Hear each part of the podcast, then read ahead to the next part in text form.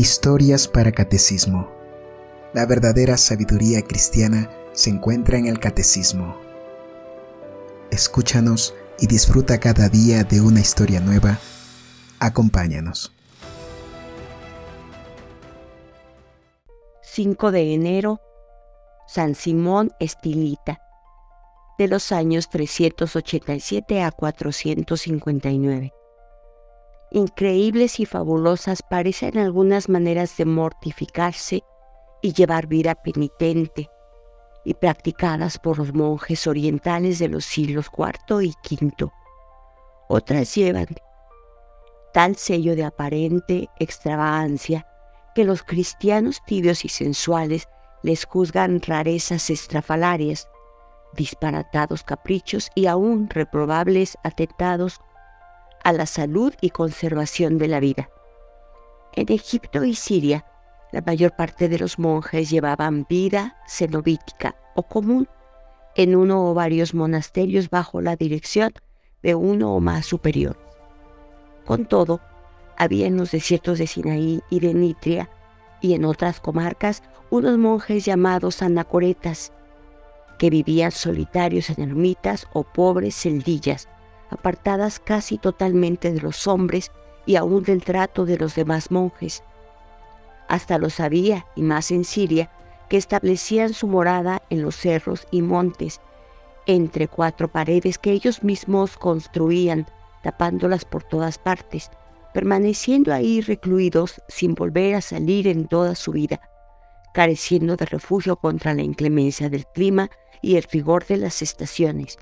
y añadiendo al cruel tormento del continuo vivir a la intemperie, la pasmosa penitencia de permanecer día y noche en pie, no rindiéndose al cansancio, sino al agotarse en las fuerzas. Ninguno de los admirables ascetas de los primeros siglos tiene la historia de su vida mejor documentada que el celebérrimo Simón de Sisán, más conocido con el sobrenombre de Estilita, que le dieron los agiógrafos. Hay dos biografías de este santo solitario que dos de sus discípulos escribieron en la segunda mitad del siglo V,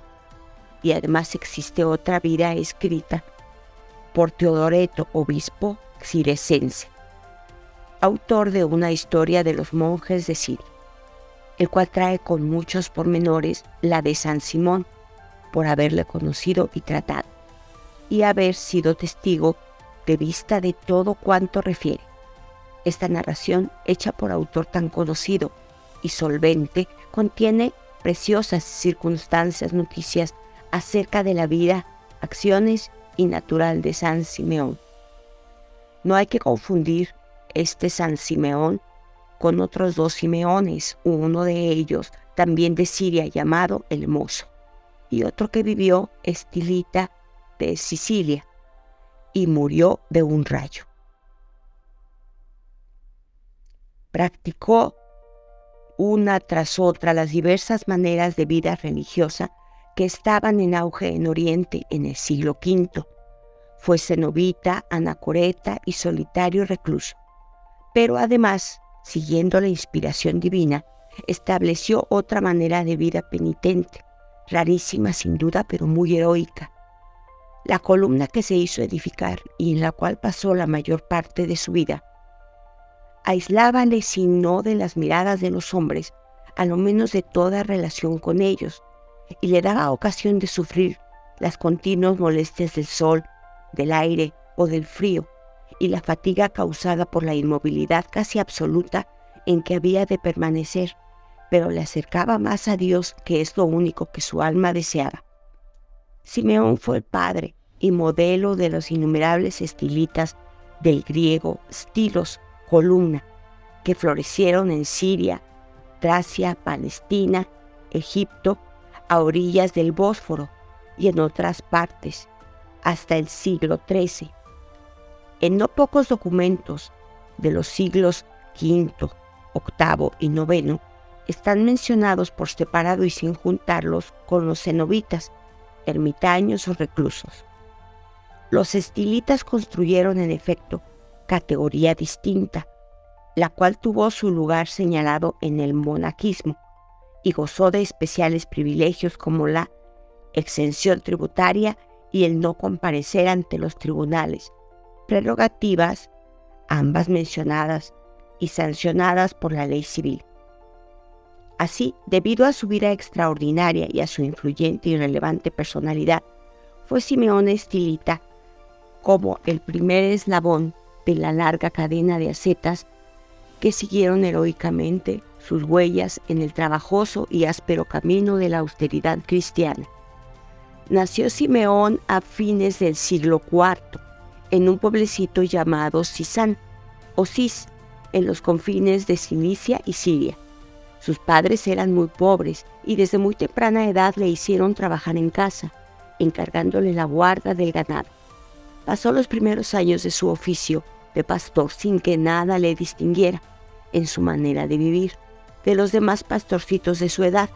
pero el Señor le trajo pronto a la vida más perfecta.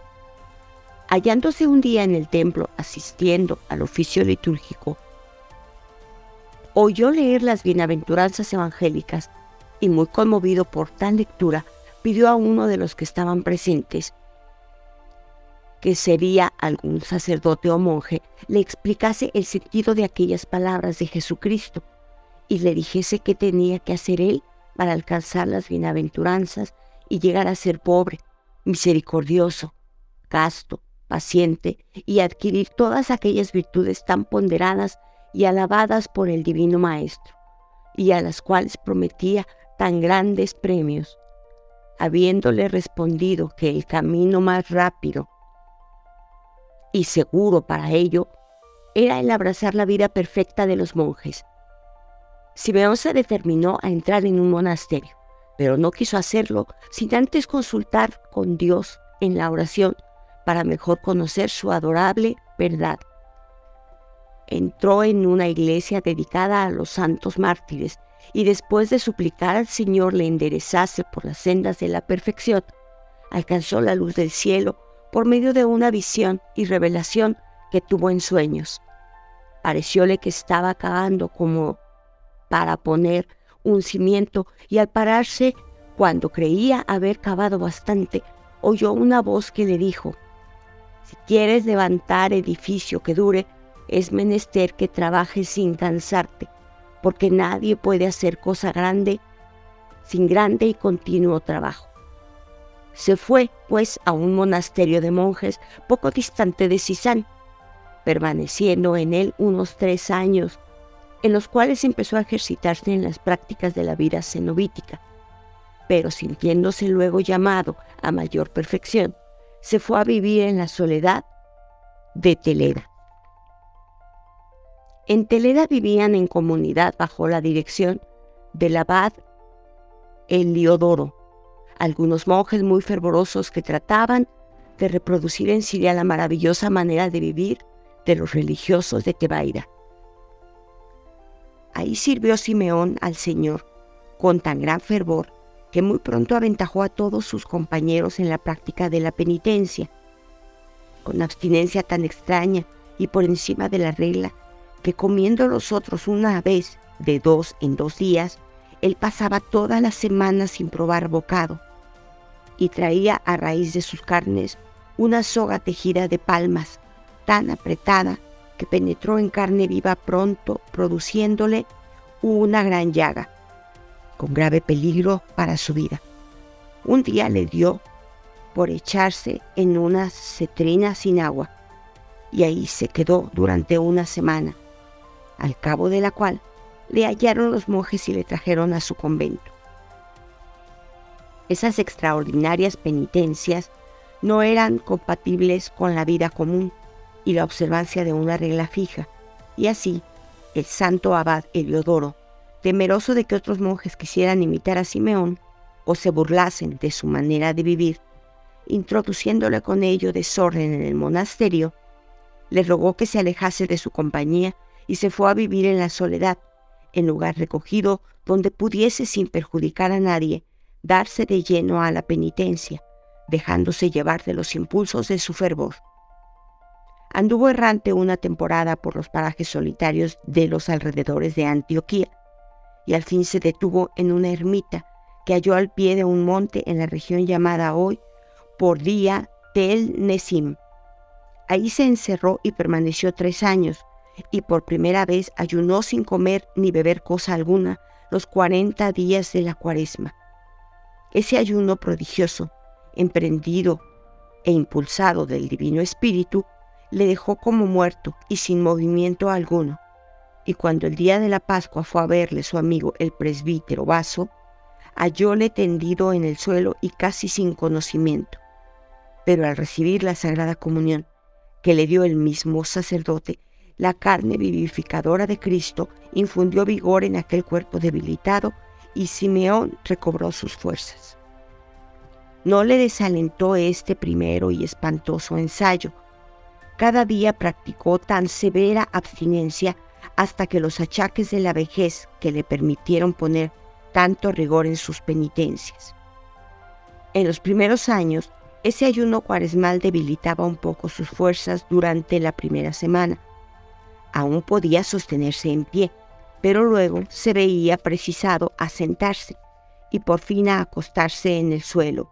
de manera que al llegar el día de Pascua se hallaba exhausto de fuerzas y como muerto. Dice Teodoreto que cuando escribía la vida de Simeón, este santo estilita llevaba ya practicados 28 cuaresmas con el mismo rigor que la primera. Más adelante, cuando ya estuvo en la columna, aún halló medio de permanecer en pie toda la cuaresma atándose a un poste, acabado por no necesitar de tal sostén. Diríase, observa Teodoreto, que la costumbre le redoblaban las fuerzas. Además, como quiera que la gracia aumentaba a medida del rigor que ponía en sus penitencias, pronto se le hizo toda facilísimo de practicar. Deseoso empero de hallar una soledad más completa que le permitiese entregarse de lleno a la contemplación, lejos de los hombres, el recluso se subió a lo alto de un monte. Ahí construyó un cercado de piedra e hizo aferrar por un extremo una cadena de unos 10 metros de largo a una roca que había en medio del cercado y por el otro extremo a su pie derecho, para que aún queriéndolo no pudiese salir de aquel término. De esta manera vivió al aire libre y en pie, ocupando el tiempo en la oración y predicación, pues no cesaba de incitar a la compunción y penitencia a cuantos iban a verle. Fue a visitarle Melesio, obispo de Antioquía, y hablando con Simeón le hizo observar que aquella manera de sujetarse con cadena de hierro más propia era de bestias, faltas de conocimiento que de hombres, los cuales han de tomarse a sí mismos con la razón y la voluntad asistidas por la gracia de Dios. Simeón, accediendo respetuoso a la insinuación del ilustre y santo huésped, mandó venir un herrero para que quitase la cadena. Pero los santos, por más que pretendían ocultarse y recogerse en la soledad, no llegan a lograr su intento de sustraerse a la curiosidad y veneración de los hombres, la prodigiosa austeridad de sus penitencias, el maravilloso poder de sus oraciones, la curación de un sinnúmero de enfermos contribuyeron a divulgar por todas partes la forma de santidad de Simeón, tanto de las comarcas vecinas como de las más apartadas de tierras de Persia, Armenia, Palestina y aún de las provincias occidentales, venían a él para edificarse con él espectáculo de su vida portentosa, encomendarse sus oraciones, alcanzar curaciones a otros beneficios y recibir su bendición. Todos querían acercarse a él para tocar su túnica de pieles y llevarse consigo algún jirón como reliquia. Ese extraordinario concurso de gentes, esos testimonios de veneración y piadosos hurtos, importunaron al fin al humilde solitario que juzgaba pura extravagancia todas esas cosas buscaba medio de sustraerse a tanta honra cuando el Señor acudió en su ayuda, inspirándole la estupenda y nueva idea de vivir en una columna situada en lugar alto. Esto ocurría en el año 423. En medio del cercado donde vivía, hizo Simeón edificar una columna de unos tres metros de alto, cuya cúspide estaba rodeada de una barandilla de madera que servía de antepecho y cuyo suelo tenía extensión suficiente para que un hombre pudiese permanecer acostado. Vivió sucesivamente en otras dos columnas más altas de 6 y 10 metros, y al último en una de 15, en la que vivía cuando Teodoreto escribió su religiosa historia. Allá en lo alto de la columna, a donde se subía por una escalera móvil, el estilita estaba sin defensa contra los ardores del sol, las molestias de la lluvia, las furias de los vientos y las heladas del invierno. En los 37 años que vivió Simeón en aquella ermita aérea y permaneció casi todo el tiempo en pie, una vez cada semana tomaba una frugal comida y muchas veces ni eso siquiera. Tenía señalado el tiempo para cada cosa. El principio del día meditaba, luego predicaba y después recibía a los pobres y afligidos consolándolos a todos con santas palabras. Cada tarde puesto al sol, Simeón se recogía y comenzaba sus coloquios con el Señor, prolongándose la contemplación toda la noche y parte de la mañana siguiente, y haciendo, mientras oraba, muchas y profundas inclinaciones para adorar y reverenciar a Dios, a quien tenía presente en todas sus acciones, sacando de esa su habilidad y amorosa unión con el Señor, que es manantial de toda verdad y sabiduría, la ciencia de las cosas divinas y la inteligencia exacta de las sagradas escrituras, con gran provecho de cristianos e infieles, recordando sin cesar a los primeros los preceptos del Evangelio y los deberes que impone la religión,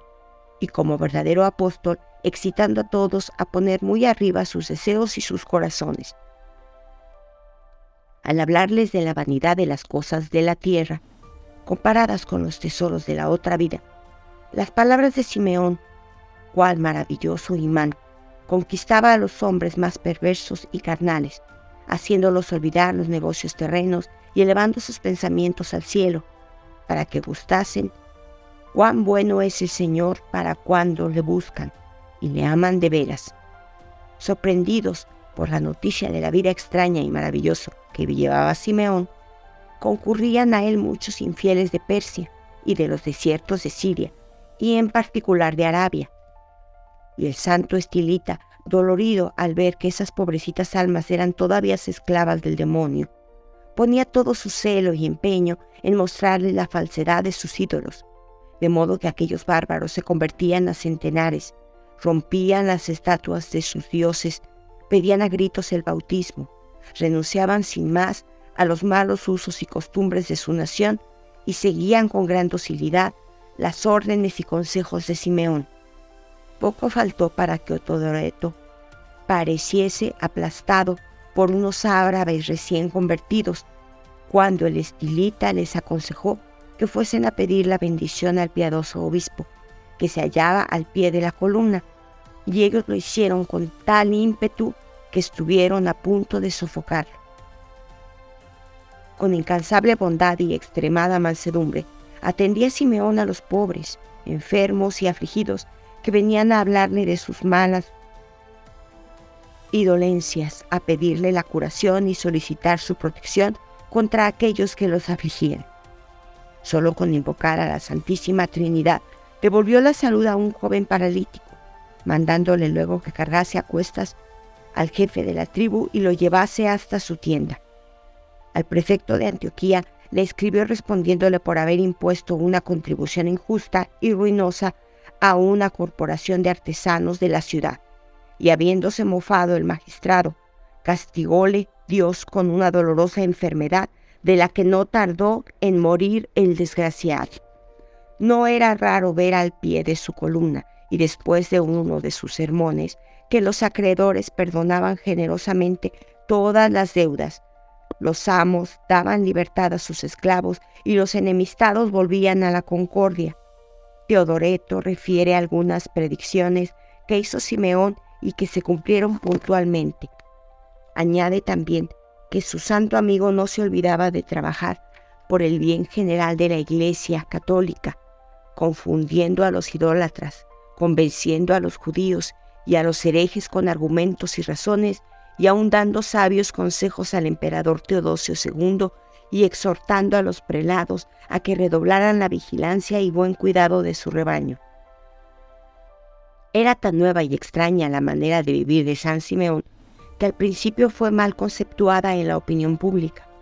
no escaseando juicios desfavorables de la gente culta de las ciudades sobre la extravagante asceta de universal nombradía y hasta los monjes de Egipto desaprobaron su conducta y le excluyeron de la comunidad. Si bien mudaron de parecer algo más tarde, al comprobar que el Señor estaba con él. Sin embargo, las sobrehumanas austeridades del estilita, su celo compasivo y realmente apostólico, su elocuencia arrebatadora y empapada de espíritu de fe, todas sus virtudes y cualidades realzadas singularmente por practicarlas en lo alto de una columna, causaron al fin profunda impresión en la muchedumbre, los cuales esparcían por todo el mundo la fama de santidad del celebrado estilita. Y dice Teodoreto que ya mucho antes de morir Simeón, apenas había casa en Roma que no tuviese en la puerta una imagen del santo. Todos anhelaban ver el santísimo varón de quien se publicaban tantas maravillas, y ya su presencia y a vista de aquella heroica virtud con que sobrellevaba el tormento de la inmovilidad, el peligro de las tempestades y el rigor de las estaciones, trocaban la incredulidad y el recelo por la veneración y el amor al siervo de Dios. Cristianos e infieles oían con respeto y practicaban dócilmente las enseñanzas y consejos de Simeón, convencidos de que aquel género de vida no era fruto de vanidad y ostentación, sino de la humildad y abnegación del santo monje. Y este ascendiente extraordinario que plugó al Señor, otorgándole con el particular designio de convertir a los infieles y enfervorizar a los cristianos, ejerció el santo no solamente sobre sus contemporáneos, sino también sobre varias generaciones. Movidos con su ejemplo, un enjambre de monjes orientales se ejercitaron en adquirir el espíritu de abnegación y penitencia del admirable estilita, y trataron de imitar fielmente, por espacio de ocho siglos, aquella su manera de vivir, de modo que San Simeón fue realmente padre y modelo de los monjes estilitas, mencionados a menudo en la historia de la Iglesia, y de los cuales se habla también en la Sagrada Liturgia. Hasta había un rito especial para iniciar a los aspirantes a la vida de estilita, vivir y orar en lo alto de una columna. Y el evangeliario siríaco trae un evangelio propio del día en que el monje subía a ella. Hacia el mes de julio o septiembre del año 459,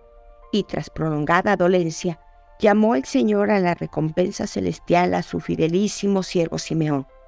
Notificados de su muerte, el obispo, martirio y otros prelados acudieron a la columna y para impedir que fuese hurtado el cuerpo del santo, con perjuicio de los de Antioquía que lo codiciaban, acudió también Ardaburio, oficial del ejército, con una guardia de más de 500 soldados.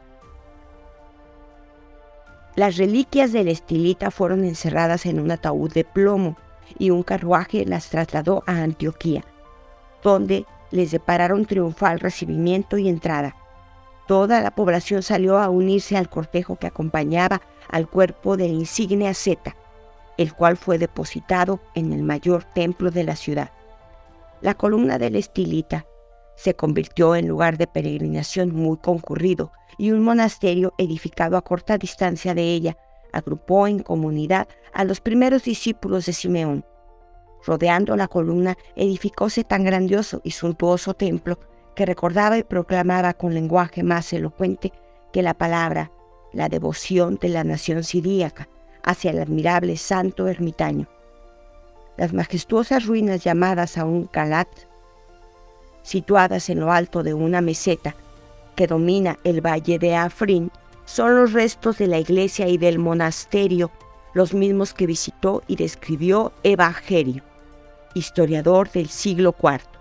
Uno de los discípulos de Simeón, llamado Sergio, llevó a Constantinopla la noticia de la muerte de su maestro y trajo al emperador como regalo la túnica del santo,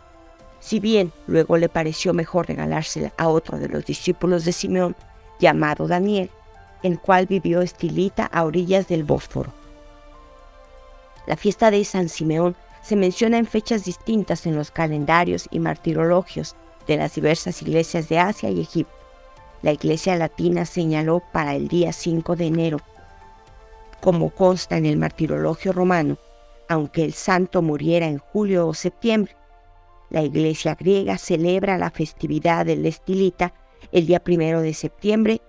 y hace solo conmemoración del santo el día 26 de julio.